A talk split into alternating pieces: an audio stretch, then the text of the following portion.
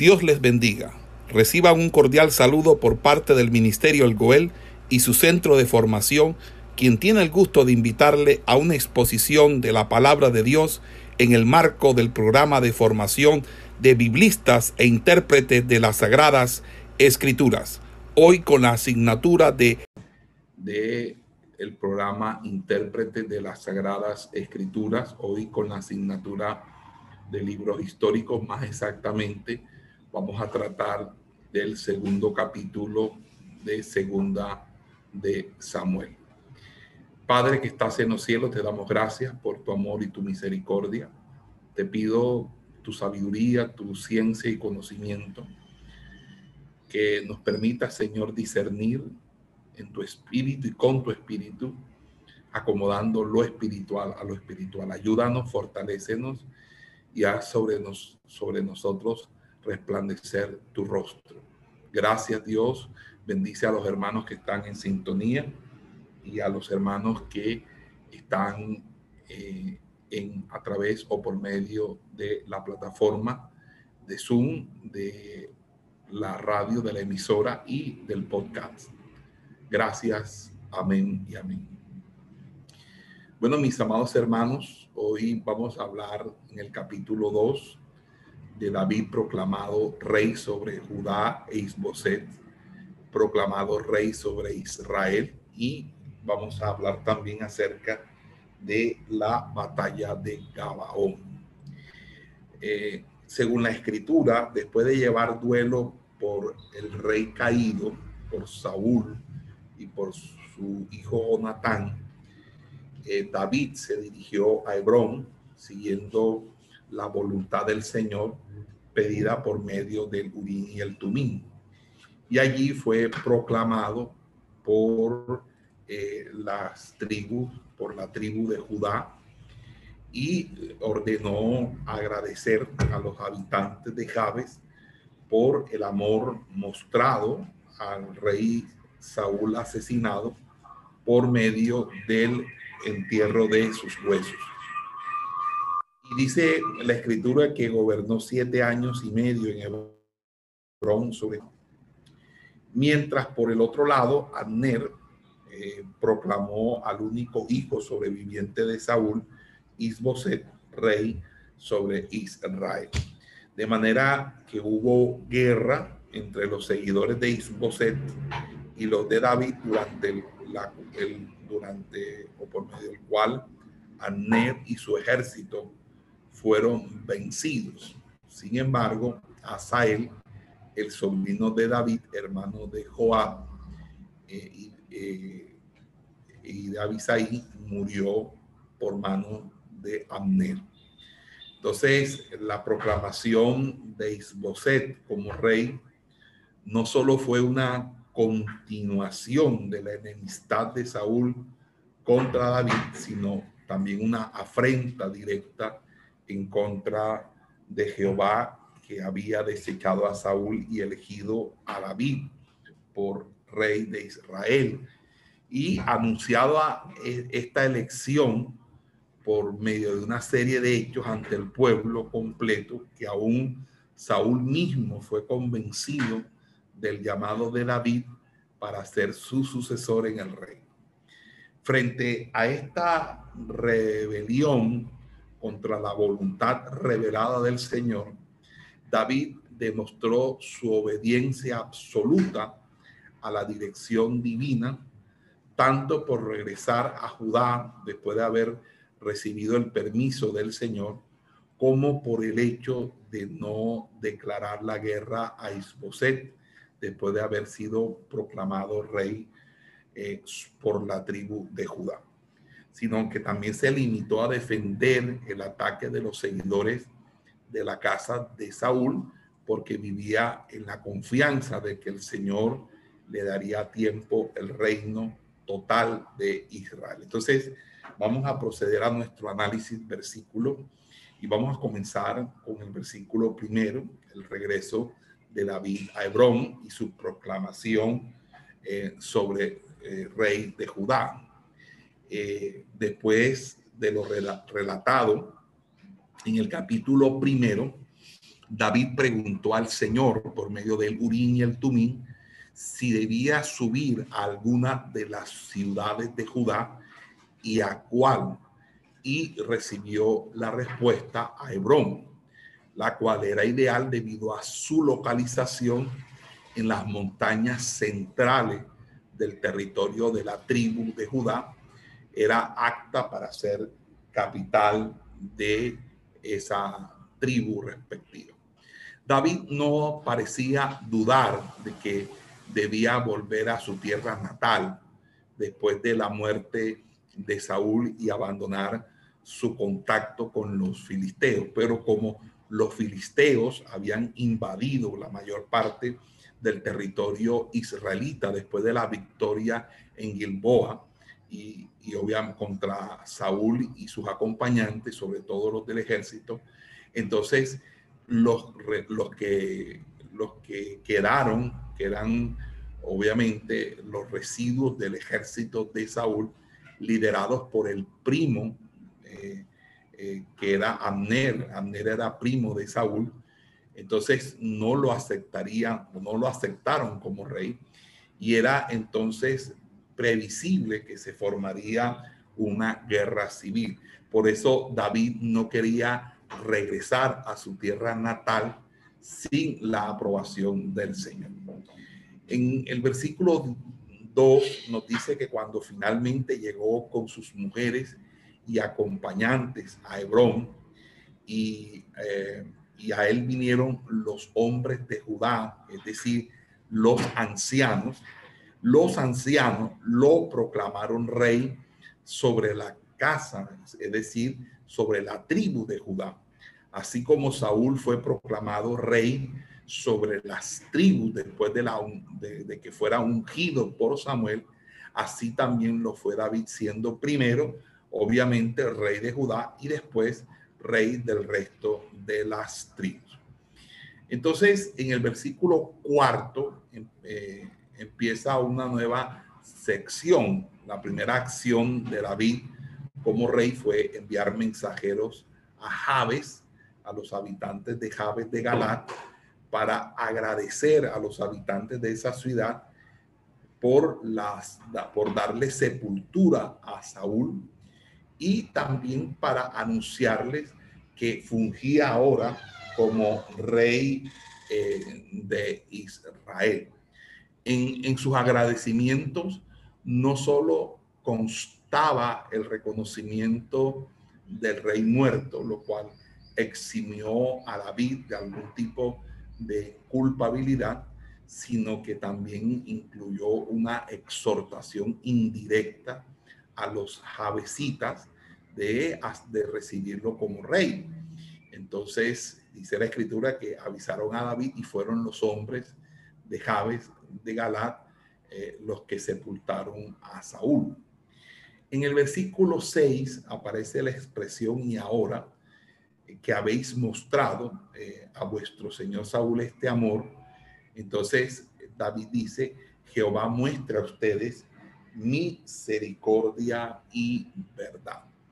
Y eso es obviamente los dos lados por lo que la gracia de Dios se muestra ante los hombres, según lo que nos informa un pasaje en Éxodo capítulo 34, versículo 6, es decir, que en el clamor haya llenura de gracia y en la fidelidad y el cumplimiento de todas eh, las promesas, que es también algo que nos referencia el Salmo capítulo 25, eh, versículo 10.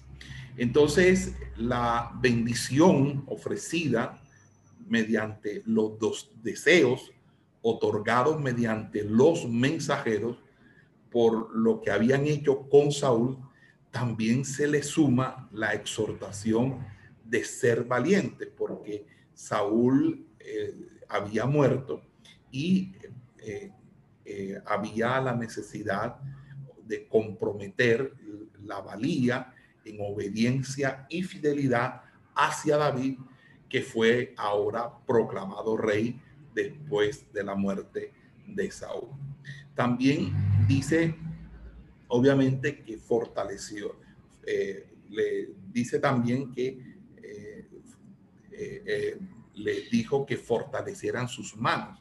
Y la proclamación de David como rey necesitaba de resolución y valentía por cuanto el ejército de Saúl había huido a Galat y era de esperar algún tipo de oposición de Abner, de Abner en contra eh, de David.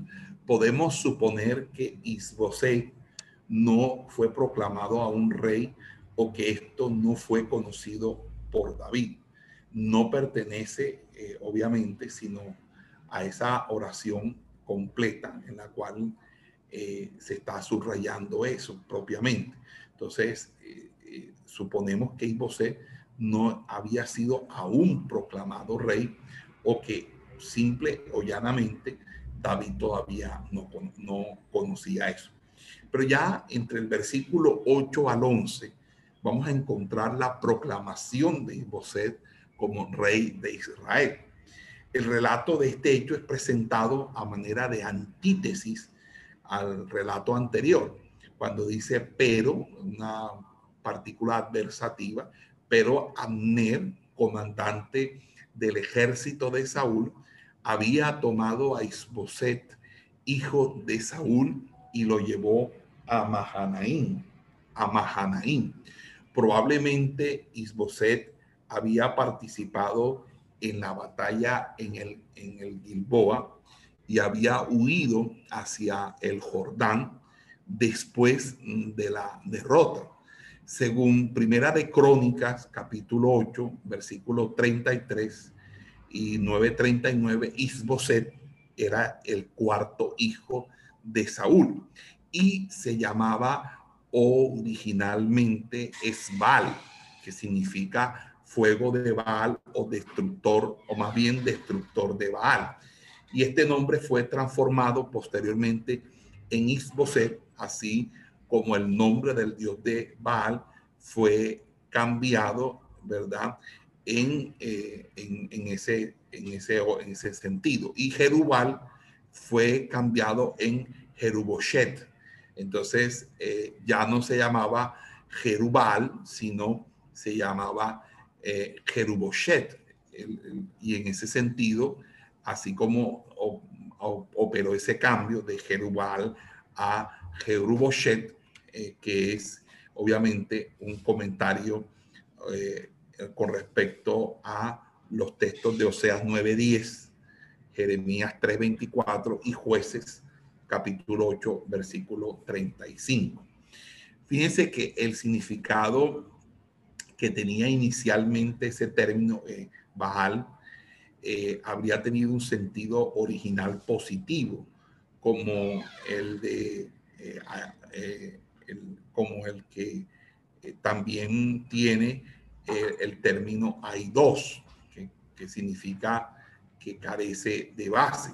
Entonces, Mahanaim, que es el territorio donde está, está ubicado en el lado este del Jordán, no muy lejos del arroyo de, de, de Jaboc, y fue usado como base para los planes de Abner en parte por su importancia histórica, en parte también por su ubicación estratégica.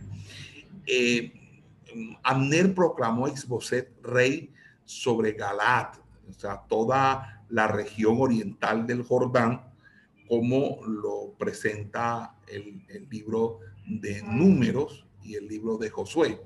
Fíjese que en ese orden de ideas, eh, eh, nosotros tendríamos que decir claramente que Isboset fue eh, eh, proclamado rey eh, sobre Galat para que fuera rey de todas las tribus de Israel, a excepción obviamente de la tribu de Judá, que ya había optado por seguir, la, el rey, seguir a David. Entonces, eh, fíjense que en el versículo 10, la duración del reino de Isboset sobre Israel y de David eh, sobre Hebrón, como a menudo sucede a principios de un nuevo reinado, también aquí se presenta la edad de Isboset. Dice que empezó a reinar a la edad de 40 años y reinó durante dos años, mientras que David reinó sobre la casa de Judá por siete años y medio. Fíjese que esta diferencia de reinados cae en cuenta y no puede ser compensada con la suposición de que David reinara sobre Judá durante dos años hasta el asesinato de Isboset y después otros cinco años y medio hasta la conquista de Jerusalén, eh, eh, como algunos autores eh, comentaristas han, han, querido establecer. Esto no coincide con las claras indicaciones del texto. Dice, David reinó sobre la casa de Judá por siete años y seis meses. Así tampoco se puede seguir la suposición de que los dos años del reinado de Isbosé hubiera sido contado hasta la guerra con David, mientras que los cinco años y medio restantes en los que reinó David en Hebrón. An, eh, tuvo la primacía del reino. Los capítulos 3 al 5 no solo nos permiten observar claramente que Isboset fue rey hasta su asesinato, que sucedió después del, del de Aner, sino que David, una vez proclamado rey sobre todo Israel, marchó en contra de Jerusalén e instituyó esta ciudad como su residencia después de haber conquistado la fortaleza de Sion. Entonces, la breve duración del reinado de Isboset solo puede ser explicada a partir del hecho de que no fue proclamado rey inmediatamente después de la muerte de Saúl, sino después de que el sector fue liberado de los filisteos por Abner, para lo cual había demorado unos cinco años. Por lo tanto, entonces, esa sería la explicación más razonable, más, más razonable. De los versículos 12 al 32 se da la guerra de los partidarios de Isboset contra los seguidores de David. Una vez puesto a Israel debajo del poder de Isboset, Anner quiso someter también a Judá y se dirigió con estas intenciones junto a los siervos de Isboset de Mahanaim hacia Gabaón. Eh, en el sector occidental de la tribu de Benjamín, a dos horas al norte de Jerusalén, donde se enfrentó al ejército de Joab, hijo de Sarbia, hermana de David, que marchaban junto a, junto a los siervos, los soldados de David, de manera que los dos ejércitos se enfrentaron en el estanque de Gabaón, cerca de, uno, de, uno, de uno de los grandes embalses de agua que todavía existen allí. Unos estaban a un lado del estanque y los otros al otro. Entonces Abner ofreció a Joab decidir la guerra por medio de un duelo, probablemente para evitar el riesgo de una guerra civil. Dice que se levanten ahora los jóvenes y nos, eh, y nos diviertan delante de nosotros eh, aquí el verbo divertir, que es el verbo shahaj, eh, significa jugar ante alguien, refiriéndose aquí a la batalla entre dos personas. Entonces Joab aceptó el ofrecimiento y se levantaron doce hombres por Benjamín e Isboset y doce de los hombres de David y fueron al campo de combate y cada uno asió a su compañero por la cabeza y su espada estuvo en el costado del otro. Aquí la oración eh, que se traduce es una oración circunstancial y su espada significa la espada de cada cual estaba en el lado del otro. Así se denota la herida causada en el costado del enemigo como eh, sucediendo simultáneamente al agarrar la cabeza del otro. Pareciera que eh, se mataron todos al mismo tiempo. Ah, hay, ha, habido siempre como una especie de, de, querer una, una, dar una explicación eh, en, ese, en, en, el sentido, eh, porque obviamente eh, parece bastante siniestro que 12 personas se maten todas al mismo tiempo, porque se agarran la cabeza y cada uno le atraviesa la espada al otro. A mí me parece que los antiguos traductores aclararon el sentido, incluyendo un verbo que sería el verbo enpesan en la versión Septuaginta, que en la Vulgata es déficit, y eh, eh, que significa que hubo que esto fue una señal de gran turbación y a la vez una gran valentía de los jóvenes. Por eso recibió eh, ese campo el nombre de campo de los filos de espada. Y obviamente es el significado eh, que se da, ¿verdad? A ese acontecimiento y a ese lugar donde ocurrió ese acontecimiento.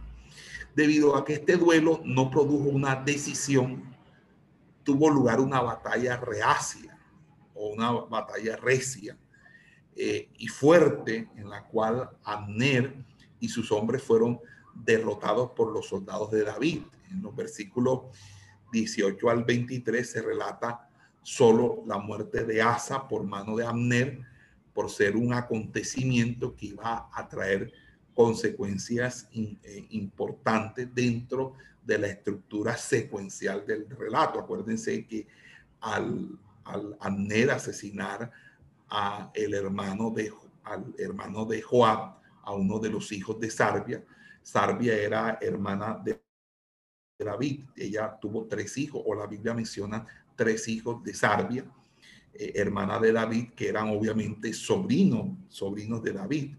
Uno era Joab, que siempre fue el general de su ejército, Abisaí, que fue uno de los valientes, y Asael.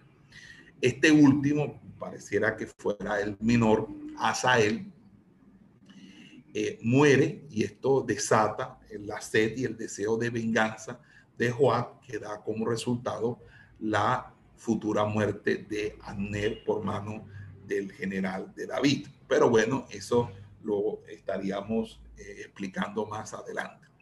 Entonces, allí eh, se destaca que Asael era un hombre muy ligero de pies y persiguió a Ner sin desviarse a la derecha o a la izquierda. Pareciera que Asael quería matar a Ner para darse, darse obviamente eh, un, par, un gran parte de victoria y así quizás de pronto eh, eh, este, dar un renombre a su acción.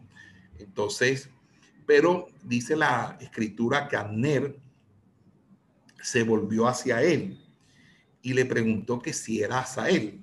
Y le dijo, desvíate a tu derecha o a tu izquierda, apodérate de uno de los jóvenes y toma para ti su argumento. En pocas palabras, mata a un guerrero cualquiera, llévate su armadura en caso de que estés buscando honores. Pero dice la escritura, Asael no quería dejar de perseguirlo. Entonces Amner repitió sus palabras añadiendo, ¿por qué he de derribarte en tierra? ¿Cómo podría entonces levantar mi rostro ante tu hermano Joab? Lo cual nos muestra que Abner nunca quiso matar al joven héroe por respeto a la amistad que había tenido con Joab. Pero cuando éste rehusó apartarse, Abner lo hirió en el estómago con el regatón, es decir, eh, el mango de la lanza, y la lanza le salió por la espalda, muriendo a Saúl, muriendo, perdón, a Sael allí mismo.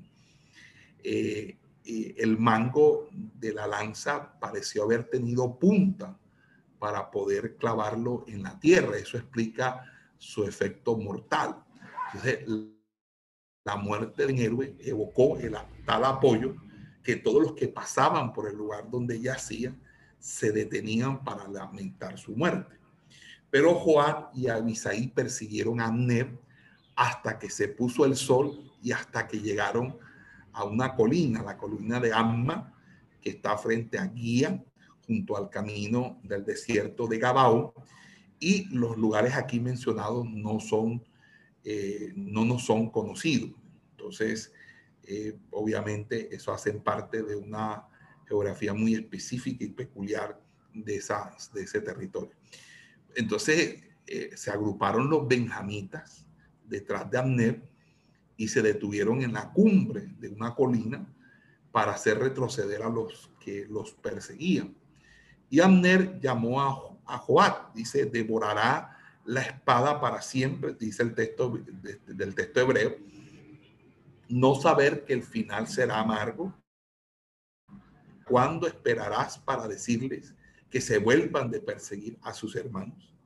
Entonces Abner advirtió a Joab de las consecuencias de una guerra civil y lo exhortó en ese momento a finalizar el combate dejando de a, un lado la persecución que habían desatado.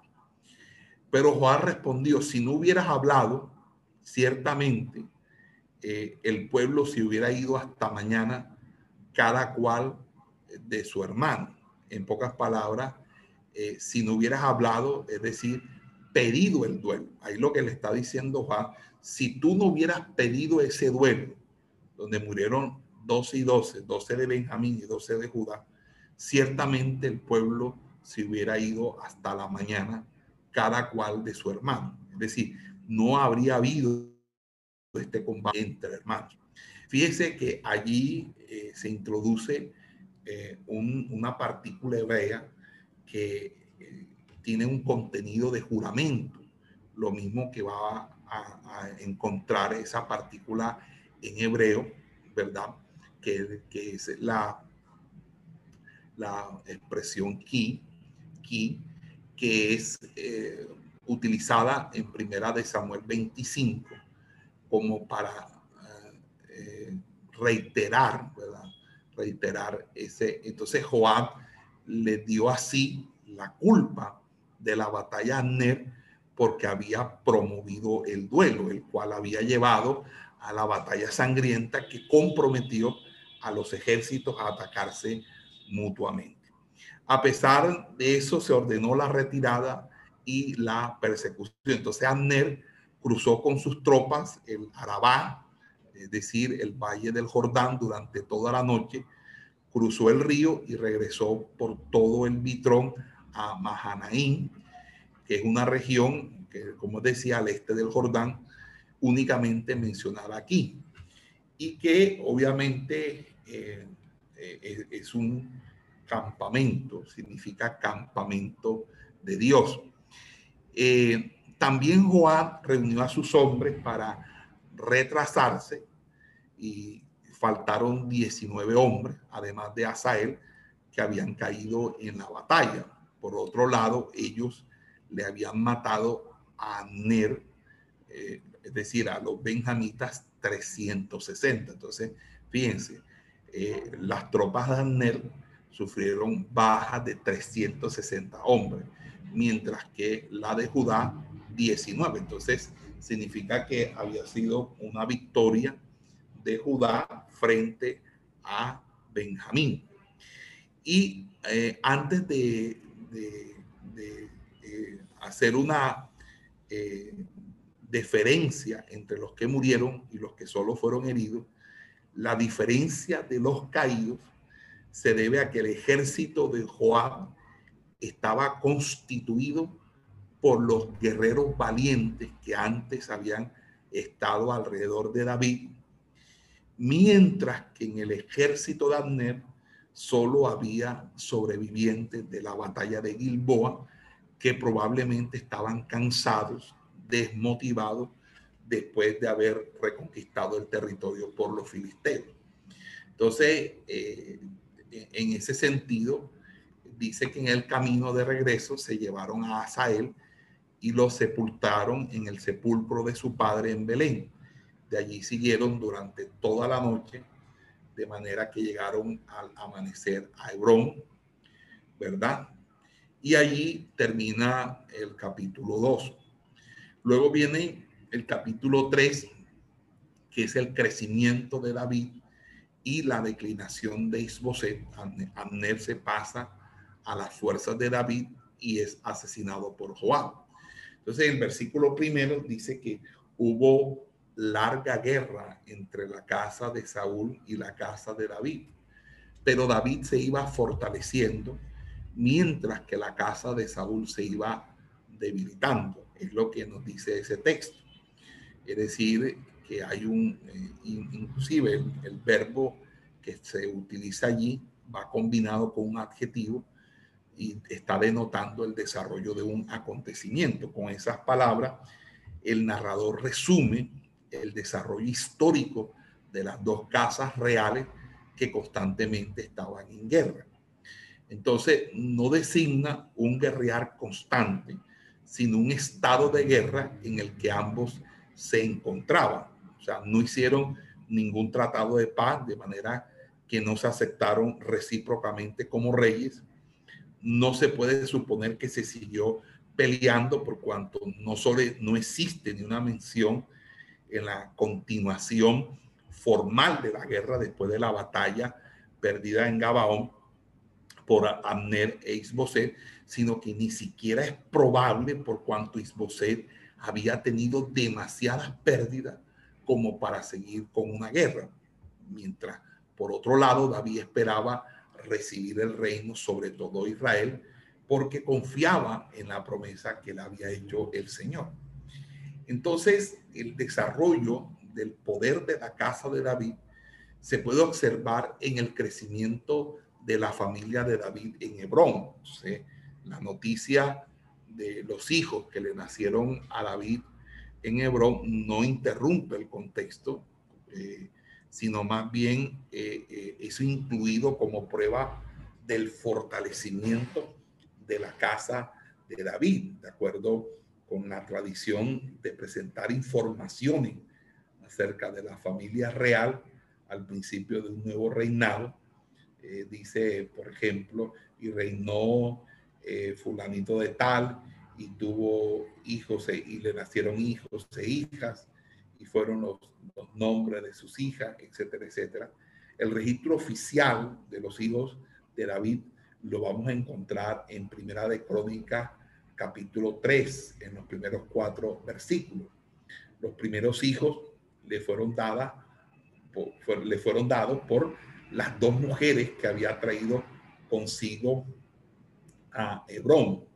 Entonces eh, estaba eh, por una parte eh, Ainoam, ¿verdad? Que con la cual tuvo el primogénito Amnón y con Abigail, el que tuvo el segundo hijo, eh, que se, llama, se llamaba Kileab, pero que en Primera de Crónica es llamado Daniel. Eh, y por lo tanto debió haber tenido dos nombres, eh, Daniel o Daniel Kileab, básicamente, pero parece que eh, cualquiera de los dos nombres eran válidos para el hijo que tuvo David con Abigail. Fíjense que en ese sentido los otros cuatro hijos le fueron dadas por mujeres que había desposado el mismo Hebrón. Absalón, por ejemplo, le fue dado, dado por Maca, hija de Talmán, rey de Jesús, un pequeño reino al, noroeste de Basán. Adonías, hijo de Agui, Cefatías, eh, de, de Abitail, que, era eh, básicamente eh, el cuarto hijo. El origen de las tres últimas mujeres no nos es conocido. Simplemente el suplemento, la mujer de David tan solo sirve para finalizar la enumeración de las mujeres de David y no para presentar a Egla como a la mujer favorita de David, porque según los rabinos, en la literatura rabínica, la preferida de David, según los rabinos, eh, debía ser Mical, la hija de Saúl, que le fue arrebatada. Pero fíjese que en los versículos 6 al 39 hay toda una descripción del declive de la casa de Saúl. Abner se separa de Isboset durante la guerra entre la casa de Saúl y la casa de David. Dice que Abner se fortaleció en la casa de Saúl, pero se allegó a una concubina de Saúl. Y cuando Isboset le preguntó a Abner por qué había hecho eso, Abner se enojó de tal manera que le anunció entregar el reino a David. Si no fue desde un principio, eh, poco a poco, Abner fue observando la incapacidad de Isboset de reinar sobre Israel y solo lo proclamó rey para no someterse a David y para reinar bajo el nombre de Isboset, quizá para seguir su propio camino al trono. Pero poco a poco fue entendiendo que el reinado de la casa de Saúl no podía permanecer frente al de David. Y esto lo llevó a decidir convencer a todo Israel a reconocer a David como rey y asegurarse así una posición de influencia en el reinado de David. Entonces así se puede explicar el hecho de que Abner se separe de Isbosé y busque la protección de David. Entonces en el versículo 6 forman una oración ampliada por causa de la oración circunstancial añadida, en la cual vamos a encontrar una prótesis que está en el versículo, eh, obviamente, en el versículo 6, y luego una apódosis, que es la consecuencia que está en, en el versículo 7. Dice, y sucedió que durante la guerra entre. Entonces, Amner se fortaleció, dice el texto hebreo, en la casa de Saúl, pero Saúl había tenido una concubina cuyo nombre era Rispa, hija de Aja, y dijo, y dijo a Abner, ¿por qué te has allegado a la concubina de mi padre?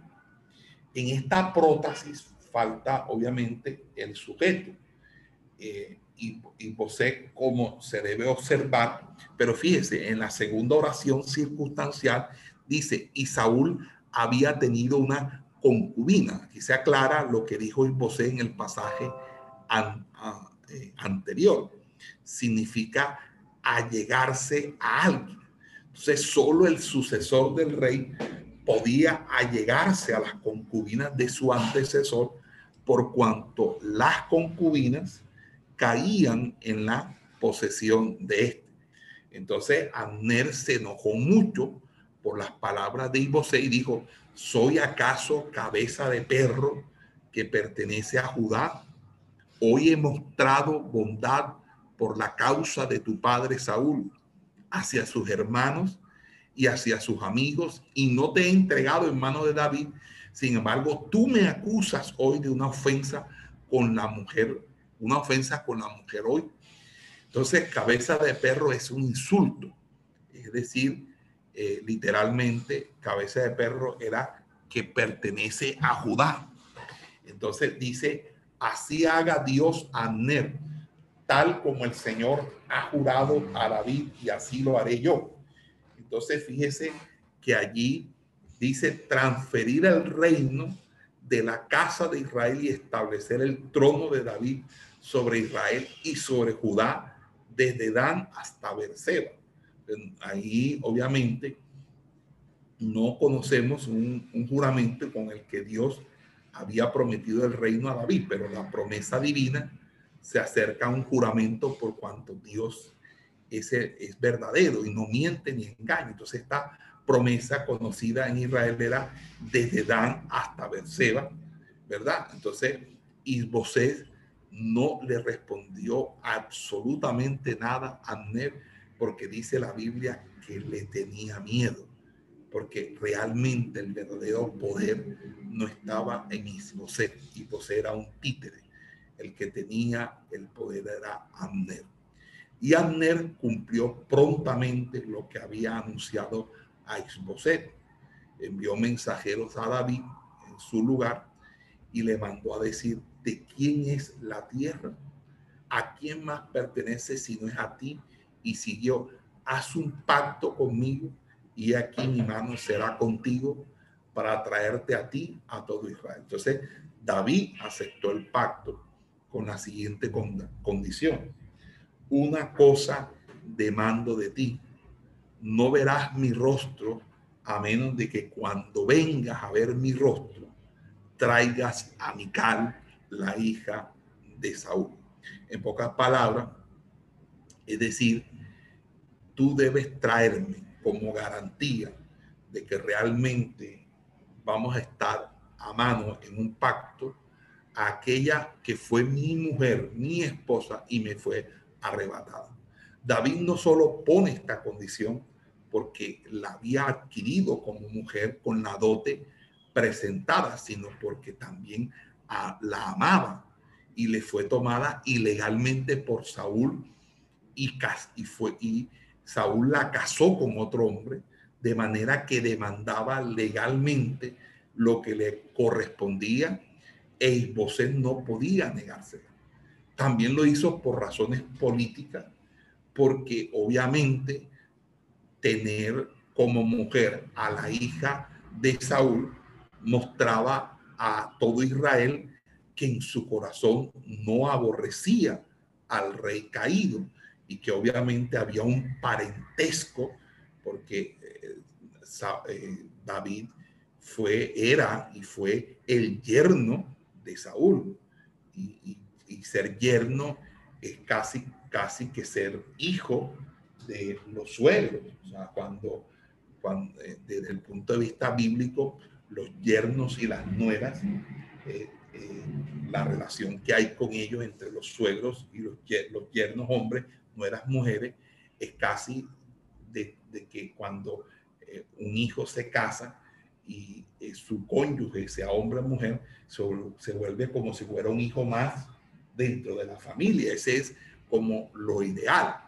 Entonces, fíjese que una vez aceptada eh, esta condición por Anner, David envió mensajeros a Isboset con el mensaje, dame a mi mujer Mical, con la cual me desposé por siempre prepucio de los filisteos. David demandó de Isboset la devolución de Mical para que su regreso resultara de acuerdo a la ley. Entonces, en, ese sentido, eh, eso eh, obviamente, eh, Isboset, entonces, dice que al escuchar, dice, envió a Ner a Galín y envió a quitársela a su marido Paltiel, ¿verdad? Para dársela a David. Y el hombre tuvo que asentir tal separación. Y dice que cuando la acompañó llorando hasta Baurín, Amner le ordenó regresar y él se volvió. Baurín, acuérdense que es la ciudad natal de Sineí. Se ubica según eh, la Biblia en el camino que va de Jerusalén a Gilgal en la cuenca del Jordán, no muy lejos del monte de los olivos. Y supone que obviamente este, Patiel había acompañado a su mujer hasta la frontera de la tribu de Judá o del reino de David. Antes entonces de entregar a Mical, a, a, eh, Anner amical a David, Anner había hablado con los ancianos de Israel, a excepción, obviamente, de los de Benjamín y Judá, y eh, les dijo, tanto ayer como anteayer habéis buscado a David para que fuera rey sobre vosotros. Ahora pues, realizadlo por cuanto Jehová ha hablado acerca de David por mi siervo David salvaré a mi pueblo Israel de mano de los filisteos y de mano de todos sus enemigos. Entonces es claramente allí eh, lo que muestra. Entonces lo mismo había dicho Abner ante Benjamín, entonces habló especialmente con los benjaminitas porque la casa real pertenecía a este y habían obtenido cierta ventaja de esto.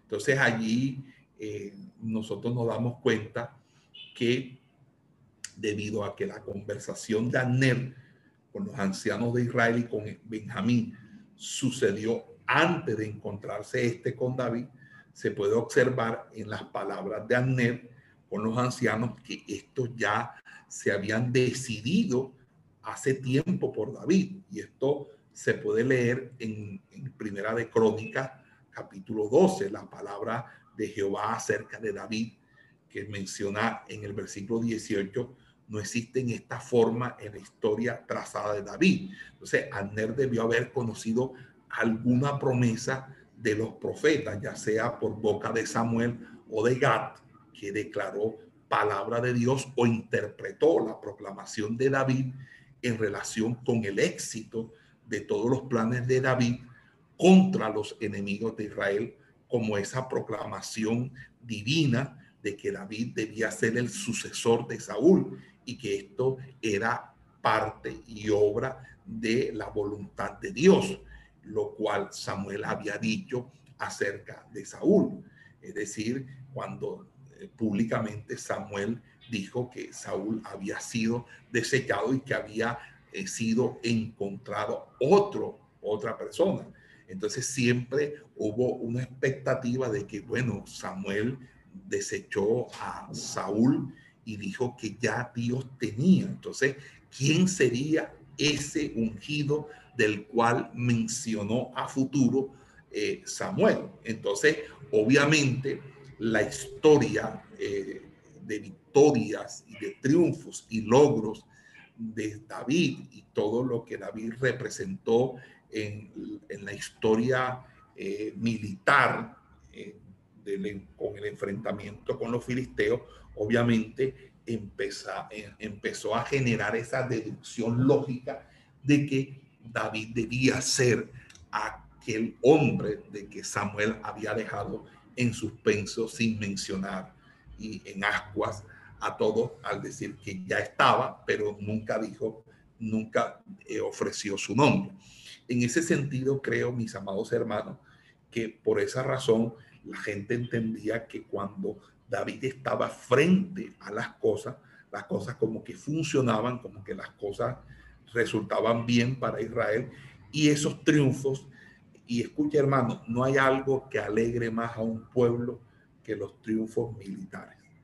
Cuando un, un rey, un presidente tiene triunfos y da golpes contra eh, los contra insurgentes, contra la delincuencia, barata corrupción, eso hace que la imagen de, ese líder se eleve hasta las nubes. Bueno, siguiendo un poco el tema, una vez convencidos los ancianos de Israel y de Benjamín, para que David fuera reconocido como rey, se dirigió a Hebrón, eh, Abner, para hablar a David, porque todo lo que parecía bien Israel y a la casa de David. Entonces, para avisarle de la decisión de esto de reconocer su reinado. Y con él fueron 20 hombres representando a todo Israel a fin de certificar lo dicho por Abner mediante su presencia. Y David entonces preparó un banquete para Abner y los hombres que lo acompañaban. Después del banquete, Abner dijo a David, me levantaré e iré a reunir a todo Israel junto a mi Señor el Rey para que hagan un pacto contigo y seas rey sobre todo lo que tu alma desee. Y fíjese que eh, David lo dejó, eh, eh, dice David se despidió de Abner y él se fue en paz.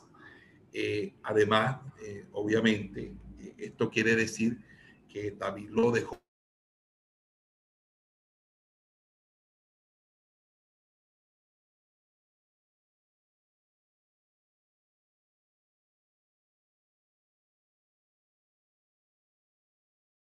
a David como rey sobre el pueblo, ni David había tomado para sí el derecho al trono, sobre todo Israel, como un derecho que el pueblo debía seguir, seguir sino que había esperado pacientemente, cual verdadero siervo de Dios, hasta que el Señor le otorgara el reino sobre todo su pueblo. En pocas palabras, eh, Samuel nunca convocó a la asamblea y dijo, bueno, ahora este es el rey, ni tampoco lo hizo Gad, que reemplazó a Samuel pero ya tenía la promesa tenía esa promesa, él debía esperar y lo debía hacer de manera paciente. Ya luego del versículo 22 al 30 se desata el asesinato de Abner, porque después de salir de la presencia de David, vinieron los siervos de David y Joab de hacer una incursión trayendo consigo mucho botín. Y cuando Joab supo que Abner había estado ante David y que se había ido, fue de donde David para reprocharlo.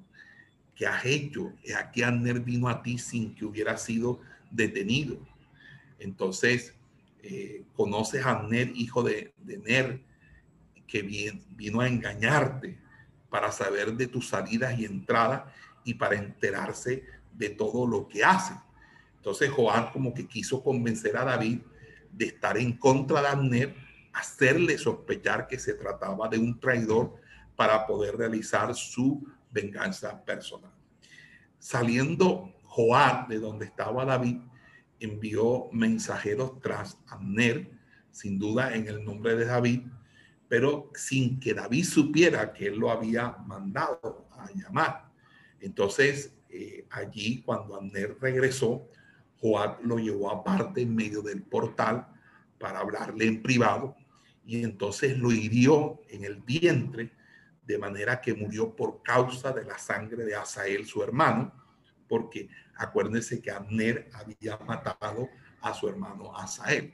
Entonces, cuando David lo supo, yo y mi reino somos inocentes para siempre delante del Señor por la sangre de Abner.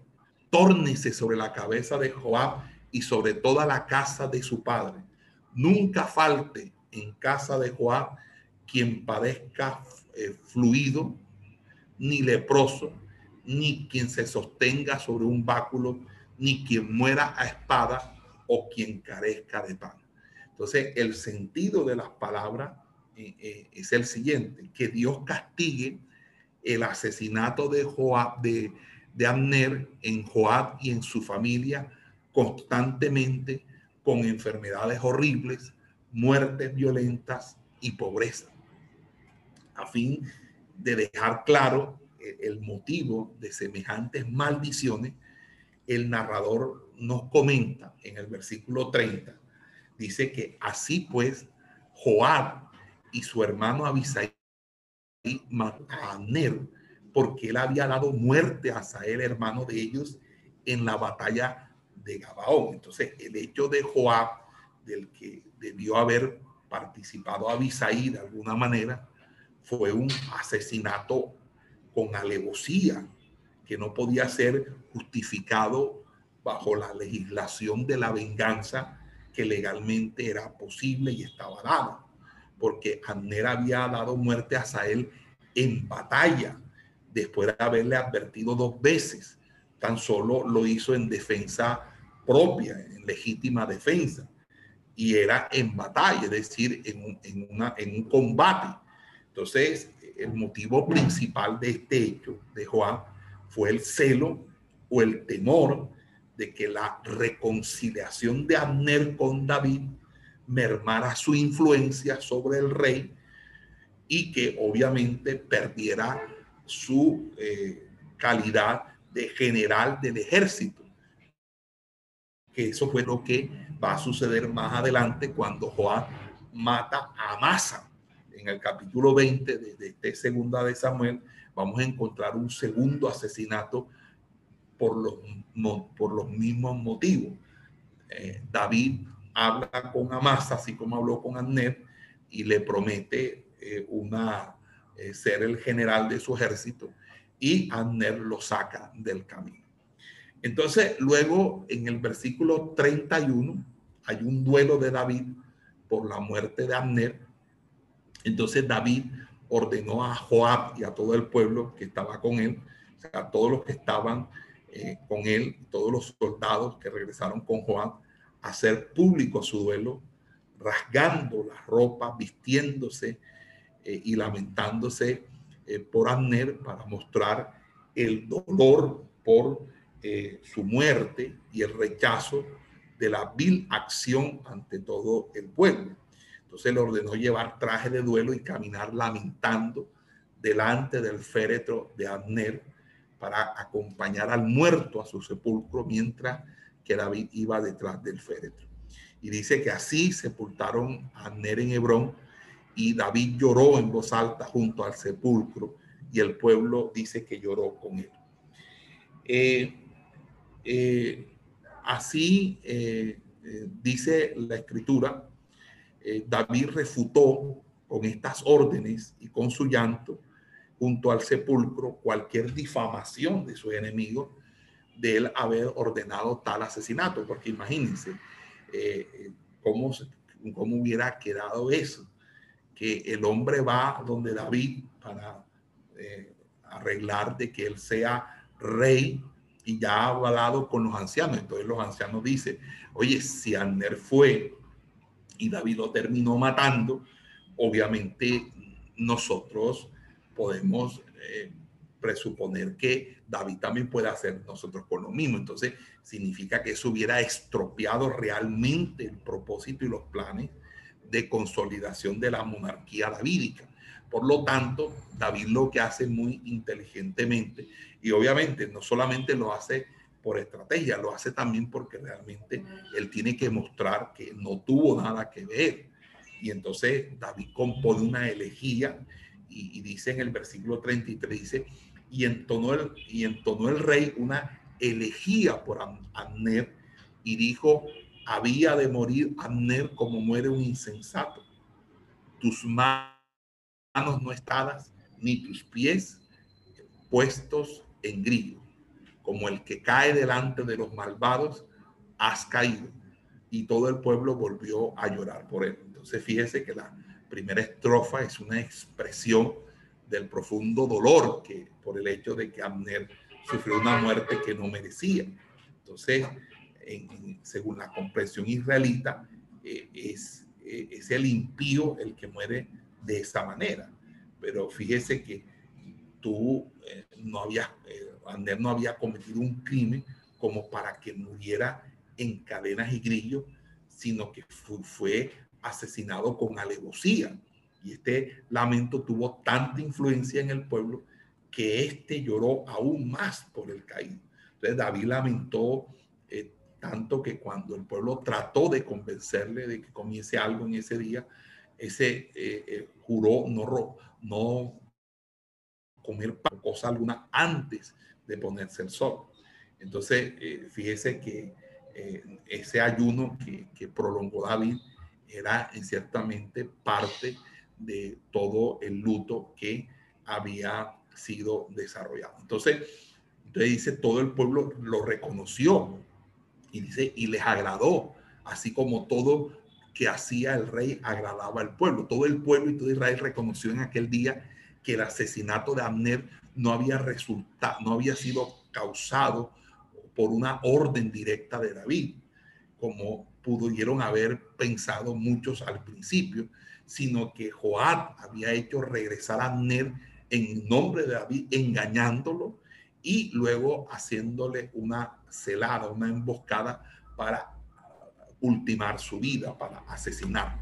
Entonces, finalmente, David dijo a su siervo, no sabéis que un príncipe y un gran hombre ha caído hoy en Israel. Estas palabras demuestran que David sabía reconocer las propiedades de sus enemigos y cuán lejos estuvo de considerarlo como traidor por haberse separado de Isboset y haberse unido a su fila. Entonces, se consideró haber recibido alguien muy capaz, muy útil, y por eso no dudó en ofrecer el comando del ejército, que era una posición muy importante, ser comandante del ejército, ser el general del ejército, era una posición de mucho prestigio y obviamente eh, eh, debía haber una confianza.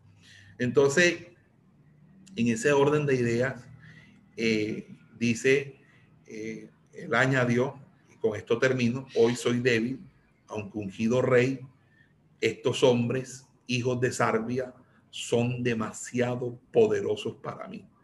Que el Señor pague al malhechor por su maldad. Entonces, usted sabe, los hijos de Sarbia, o sea, En pocas palabras, David decía, esta gente es terrible, los hijos de Sarbia, por eso los tenía cerquita, porque David nunca quiso tenerlos de enemigos a los hijos de Sarbia.